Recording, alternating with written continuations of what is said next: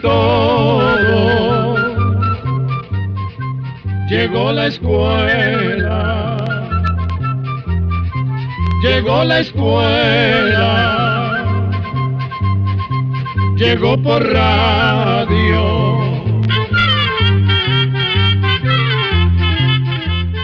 Siempre es un motivo de alegría, de satisfacción, compartir con nuestros amigos oyentes. ¿Cómo están? Bienvenidos una vez más a otro episodio de...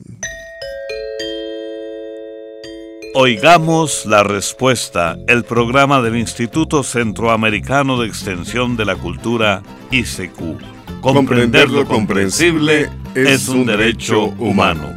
Ese es nuestro lema. Si uno por accidente se traga un mosquito, ¿podría contagiarse de algún virus? ¿Cuánto tiempo vivirán los tiburones ballena? ¿Cómo sería que desaparecieron los mayas? Gracias a las preguntas que ustedes amablemente nos envían, conoceremos de estos y otros interesantes asuntos en nuestro programa de hoy. Ya estamos preparados. Aquí está la primera consulta que nos hace el señor Víctor Gutiérrez. Nos ha escrito desde Torti, Panamá, y dice, quisiera saber si existe algún riesgo de contagiarse de un virus cuando uno por accidente se traga un zancudo o un mosquito. Escuchemos la respuesta. Vamos a decirle que las enfermedades que transmiten algunos mosquitos como chikungunya, dengue y zika ocurren cuando el virus entra en la sangre de la persona después de haber sido picados por un mosquito infectado. Si una persona accidentalmente se traga uno de estos insectos, el virus que lleve dentro no la va a contagiar, porque los ácidos del estómago destruyen al mosquito por completo. Sobre este tema de los mosquitos queremos recordar que los que pican y transmiten enfermedades son los mosquitos hembra. También ellas, las hembras, necesitan de la sangre para terminar de formar los huevos que luego van a depositar en algunas aguas estancadas. Pero los mosquitos machos son inofensivos, ya que se alimentan solo del néctar de las flores. Con la cortesía de esta emisora, compartimos con ustedes, oigamos la respuesta. Tengo un problema. Tengo dos palos de mango jade cosechero, pero todo el tiempo con gusanos desde tiernos. ¿Qué puedo hacer? Esta es la preocupación y pregunta que nos transmite el señor José Baudilio Paz, quien se comunica con nosotros desde Choluteca, Honduras. Oigamos la respuesta. Don José Baudilio, es probable que esos gusanos en sus mangos tiernos los haya puesto la mosca del Mediterráneo. Para combatir esta mosca, lo primero que se recomienda es enterrar los mangos engusanados que caen al suelo. Pues si se dejan allí, las larvas o gusanos se convierten en nuevas moscas que más tarde dañarán otras cosechas. Además de la práctica de enterrar los frutos caídos, hay que usar unas trampas que se hacen con botellas desechables de refrescos gaseosos. A una botella de un litro se le pone una mezcla de una cucharada rasa de levadura granulada y media cucharadita de malatión en un cuarto de litro de agua por cada botella. A esta botella se le corta la parte de arriba, la parte que se corta se coloca dentro de la botella, dejando la abertura hacia abajo. Por allí entran las moscas atraídas por la levadura y entonces se van a envenenar con el insecticida. A la botella también se le hacen unos dos huequitos con un clavo caliente. Por ahí se mete una cuerda para poder colgar la botella cerca de sus arbolitos cuando estén dando la cosecha. Los científicos han encontrado que el color amarillo atrae a los insectos, por lo que sería bueno que le pegara un papel amarillo a la botella. Libertad para pensar, para ir y venir. Libertad para decidir. Amigos, en nuestra ruta musical, la linda voz de la nicaragüense Sesha Wow y la canción Declaración. yo he nacido libre nacido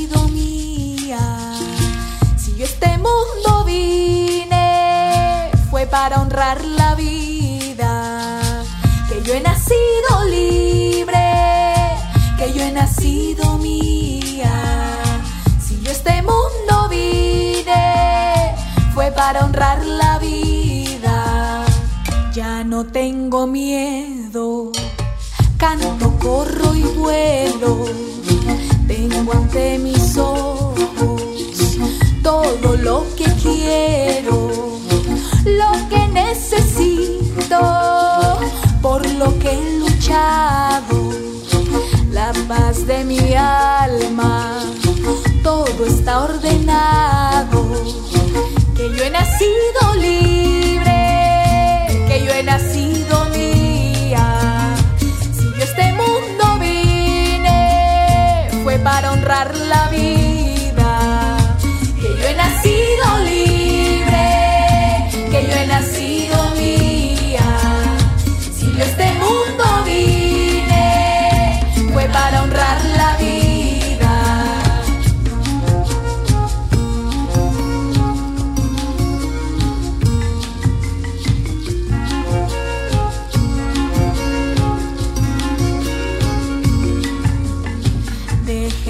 la ira, deje la tormenta, voy con mis verdades mucho más dispuesta a gritarlas alto y a seguir de frente. Lo que me hizo daño ya no me detiene, que yo he nacido libre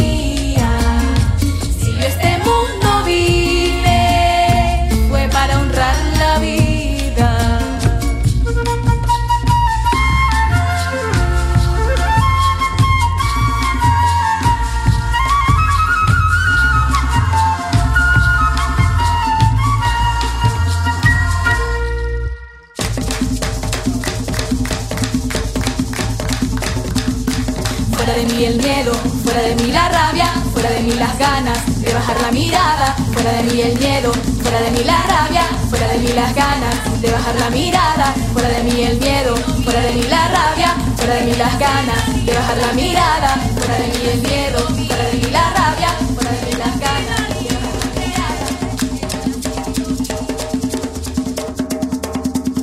Envíenos sus preguntas al apartado 2948-1000 San José, Costa Rica.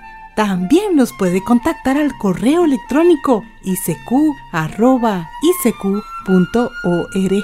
o encuéntrenos en Facebook como Oigamos la Respuesta. El señor Pablo Barreto Pérez se comunica con nosotros desde Managua, Nicaragua, y nos hace esta consulta. Quiero saber si es cierto que los tiburones ballenas pueden vivir 100 años. ¿Por qué razones viven tanto y dónde viven estos tiburones ballenas? Oigamos la respuesta. Los tiburones ballena están entre los animales más grandes del mundo. Algunos pueden llegar a medir de 10 a 15 metros de largo. Se distinguen por las manchas blancas que tienen en la piel. Los tiburones ballena se mueven lentamente en el agua y habitan en los mares tropicales del mundo, como por ejemplo Australia, India, Sudáfrica, México, Galápagos, sur de Asia e Indonesia. Este imponente animal se alimenta de pequeños animalitos que hay en el agua llamados plancton, larvas, pequeños crustáceos y peces. A diferencia de los demás tiburones, el tiburón ballena es inofensivo. La primera vez que se vio uno de estos animales gigantes fue en Australia, en 1828. Tal y como usted lo dice, los tiburones ballena viven entre 70 y 100 años. Los científicos dicen que esta especie se originó hace unos 60 millones de años. Pero vamos a contarle que, según dicen los biólogos, este animal, el tiburón ballena, ha sido poco estudiado y todavía son muchas las cosas que se desconocen de él. Por otra parte, estos mansos animales gigantes se encuentran en peligro porque se les pesca en gran cantidad para obtener sus aletas, carne y aceite. Comprender lo comprensible es un derecho humano. 56 años compartiendo con ustedes, oigamos la respuesta. El señor Isaac González Rovida nos envió un correo electrónico desde Panamá con esta consulta. Si el mar es uno solo, ¿por qué se divide en dos océanos y siete mares? Oigamos la respuesta. La realidad es que tanto los océanos como los mares, bahías y golfos están conectados entre ellos, formando, como usted bien dice, un mismo océano. Pero a lo largo de la historia se les ha dado nombres distintos según la zona donde se encuentren, o bien por razones científicas, políticas o históricas. Es así como existen los océanos, que son grandes extensiones de agua que se encuentran entre continentes como el Océano Atlántico, el Océano Pacífico y el Océano Índico. Los mares son, por decirlo así, más pequeños y están rodeados de tierra como el mar Egeo, el mar Adriático, el mar Caspio, el mar Rojo o el Mediterráneo. También existe, por ejemplo, la bahía de Bengala, el Golfo Pérsico o el mar de Japón. En total se han clasificado 60 mares, pero como le decimos, todos pertenecen a un mismo océano. En nuestra sección musical de Costa Rica, Oriana Chacón, y de su inspiración, Boyero Carretero. La carreta de Tata viene con leña para el fogón, trabajo, amor y tradición. Boyero Carretero. Escucha a lo lejos, viene llegando la Tata. Viene cargado con leña seca para el fogón. A veces trae una otra fruta cuando tiene suerte. Trae un quicote, un cátalo que se encontró. Trae un quicote, un cátalo que se encontró. Tiene dos maizoles que son tan grandes con amor de madre. Al tilinto sal, va por el trillo dejando el huellón. Este transporte todo terreno, el 4x4.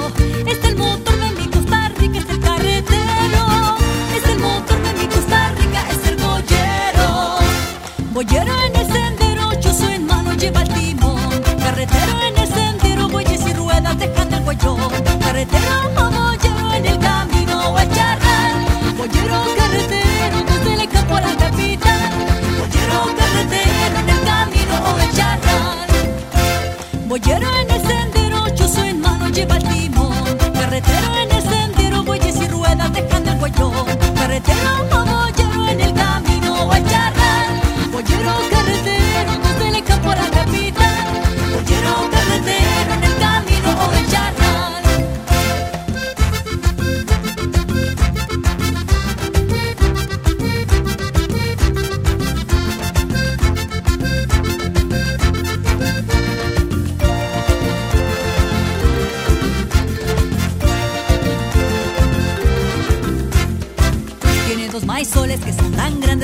de madre. Sal, yugo va por el trillo dejando el huellón. Este transporte todo terreno, el 4x4. Es el motor de mi Costa Rica, es el carretero. Es el motor de mi Costa Rica, es el boyero. Boyero en el sendero, chuzo en mano lleva el timón. Carretero en el sendero, bueyes y ruedas dejando el huellón. Carretero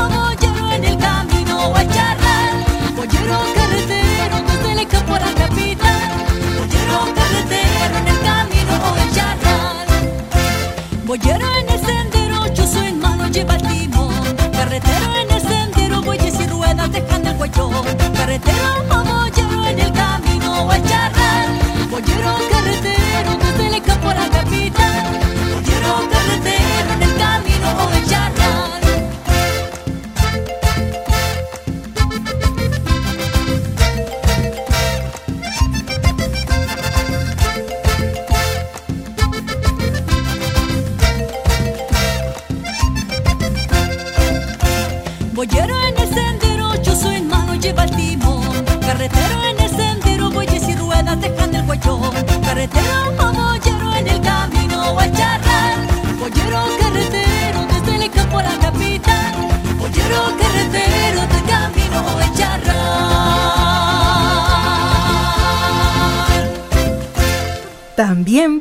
contactarnos a través de un mensaje de WhatsApp al teléfono código de área 506, número 8485-5453. Amigos, estamos de regreso y aquí está la siguiente consulta y es de un amigo oyente que nos escribe desde la provincia de Cartago en Costa Rica. ¿Por qué será que cuando se come cuesta respirar normalmente? Escuchemos la respuesta. Cuando se come en exceso, el estómago se hincha y empuja a otros órganos que tiene cerca. Uno de esos órganos es el diafragma. El diafragma es un músculo que se encuentra debajo de los pulmones. El diafragma se estira y se encoge y eso hace posible que llegue el aire a los pulmones y también que lo botemos. Cuando el estómago está muy lleno, el diafragma se estruja y estruja a su vez a los pulmones y por esa razón sentimos que nos falta el aire. El señor Giovanni Rendón Arias nos escribe desde Petén, Guatemala y consulta. ¿Cómo fueron desapareciendo los mayas? ¿Será que se fueron civilizando o murieron? Pues he platicado con algunas personas que dicen que ellas hablan el idioma maya. Oigamos la respuesta. La cultura maya llegó a ser una de las más importantes de América y sobresalió por sus adelantos en la escritura, la arquitectura, la astronomía y la agricultura. La historia de los mayas se puede dividir en tres épocas que se extienden desde 400 años antes del nacimiento de Cristo hasta unos 100 años después de la llegada de los españoles a nuestras tierras. Pero entre 400 y 600 años después del nacimiento de Cristo, la civilización maya llegó a su punto más alto y fue cuando habitaron la región norte de Guatemala y la parte oeste de Honduras. Después, los mayas se fueron a la península de Yucatán, que pertenece actualmente a México. Allí, en la península de Yucatán, habitaron durante 600 años y recibieron una gran influencia de la cultura tolteca. Luego emigraron hacia el Petén en Guatemala. Sin embargo, desde antes de que los españoles llegaran a nuestras tierras, los mayas ya habían abandonado las grandes ciudades que habían construido. Dicen algunos historiadores que posiblemente los mayas desaparecieron por haber abusado de la tierra y entonces, al crecer la población, ya no pudieron alimentarse. Otros dijeron que hubo grandes guerras entre ellos o que tal vez fueron invadidos por otros pueblos. Pero los últimos estudios indican que hubo grandes sequías en esa región, sequías que duraron muchos años. Como consecuencia de esas larguísimas sequías, tuvieron que abandonar sus tierras. Sin embargo, Todavía hay cosas que los científicos no tienen claras en cuanto a la desaparición del imperio maya.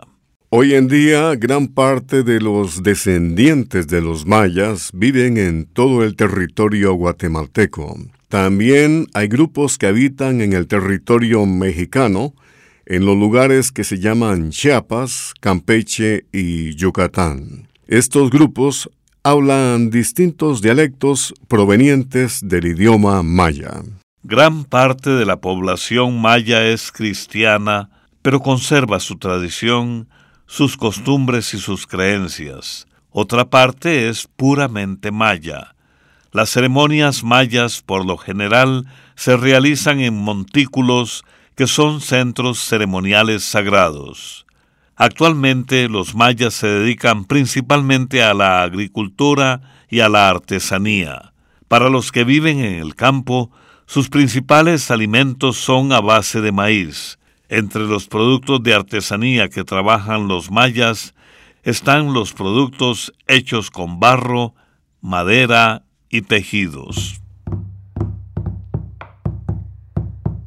Sonido de percusión, tambores, guitarras, flautas. Y nos imaginamos a un grupo de mayas en un montículo danzando y en su ceremonia. Vamos a escuchar del grupo maya Tzustu Hill de Guatemala lo que ellos han denominado Antigual Alaam.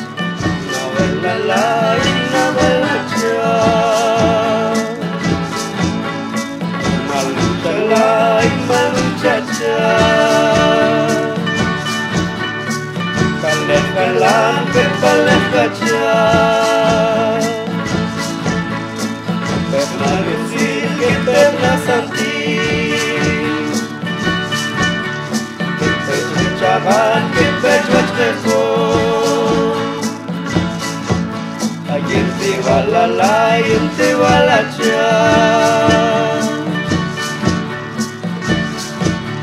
Kamingat nata, kamingat bisa Ketun malala, ketun malaja Ral kua mala, ral kindi alaja Yente walala, yente walaja Ay novelala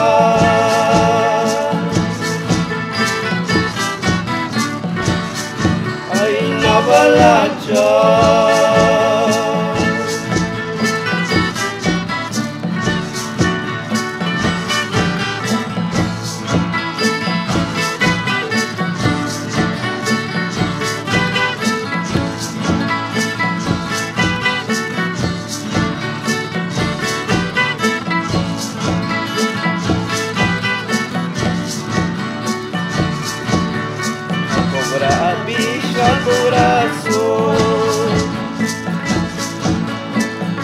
Kepala kepala kaca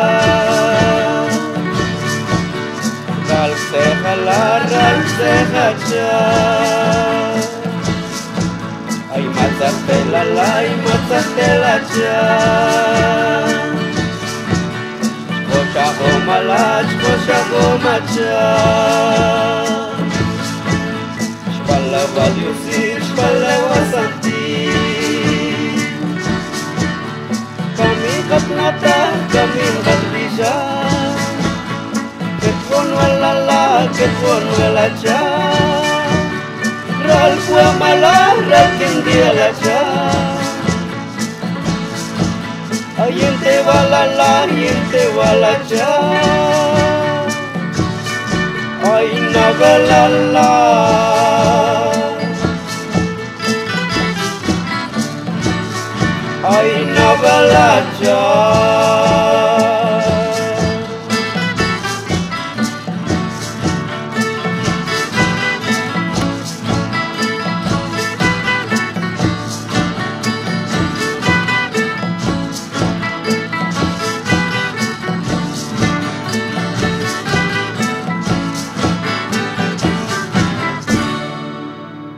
Continuamos en Oigamos la Respuesta.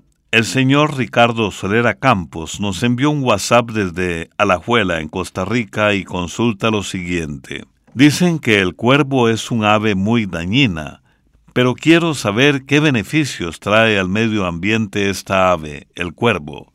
Oigamos la respuesta. Como todos los seres en la naturaleza, los cuervos sirven para mantener el equilibrio entre las poblaciones de otros animales. Por ejemplo, los cuervos se alimentan de huevos de otras aves, comen ratones, gusanos y muchos insectos que son plagas de cultivos. También comen basura y hasta polluelos de otras aves. Desafortunadamente, los adelantos modernos, la destrucción del ambiente donde viven los animales, han hecho que las aves, entre ellas los cuervos, lleguen a invadir cultivos en busca de alimento y por eso se les considera dañinas. También se han eliminado sus enemigos naturales y se ha producido un desequilibrio entre las especies. Queremos contarle que los cuervos son una de las aves más inteligentes que existen.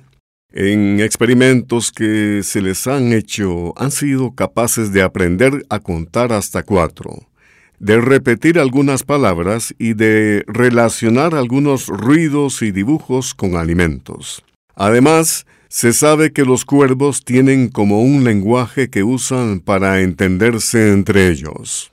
Estas aves se agrupan y planean para conseguir sus alimentos y engañar a otros animales. También es la única ave que fabrica instrumentos para alcanzar los alimentos. Los cuervos viven en América del Norte, en Europa y al norte de Asia.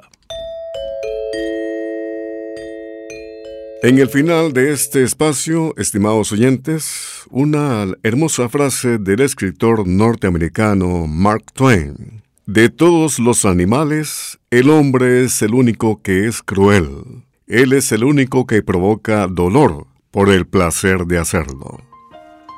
Programa B Control 43. Y así llegamos al final del programa del día de hoy. Los esperamos mañana en este su programa Oigamos la respuesta. Mándenos sus preguntas al apartado 2948-1000 San José, Costa Rica.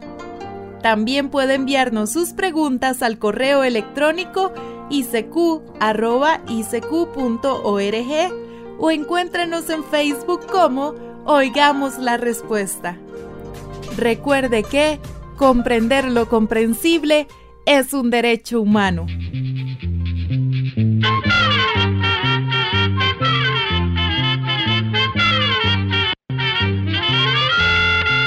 Llegó el momento de despedirnos. Se va a la escuela, se va cantando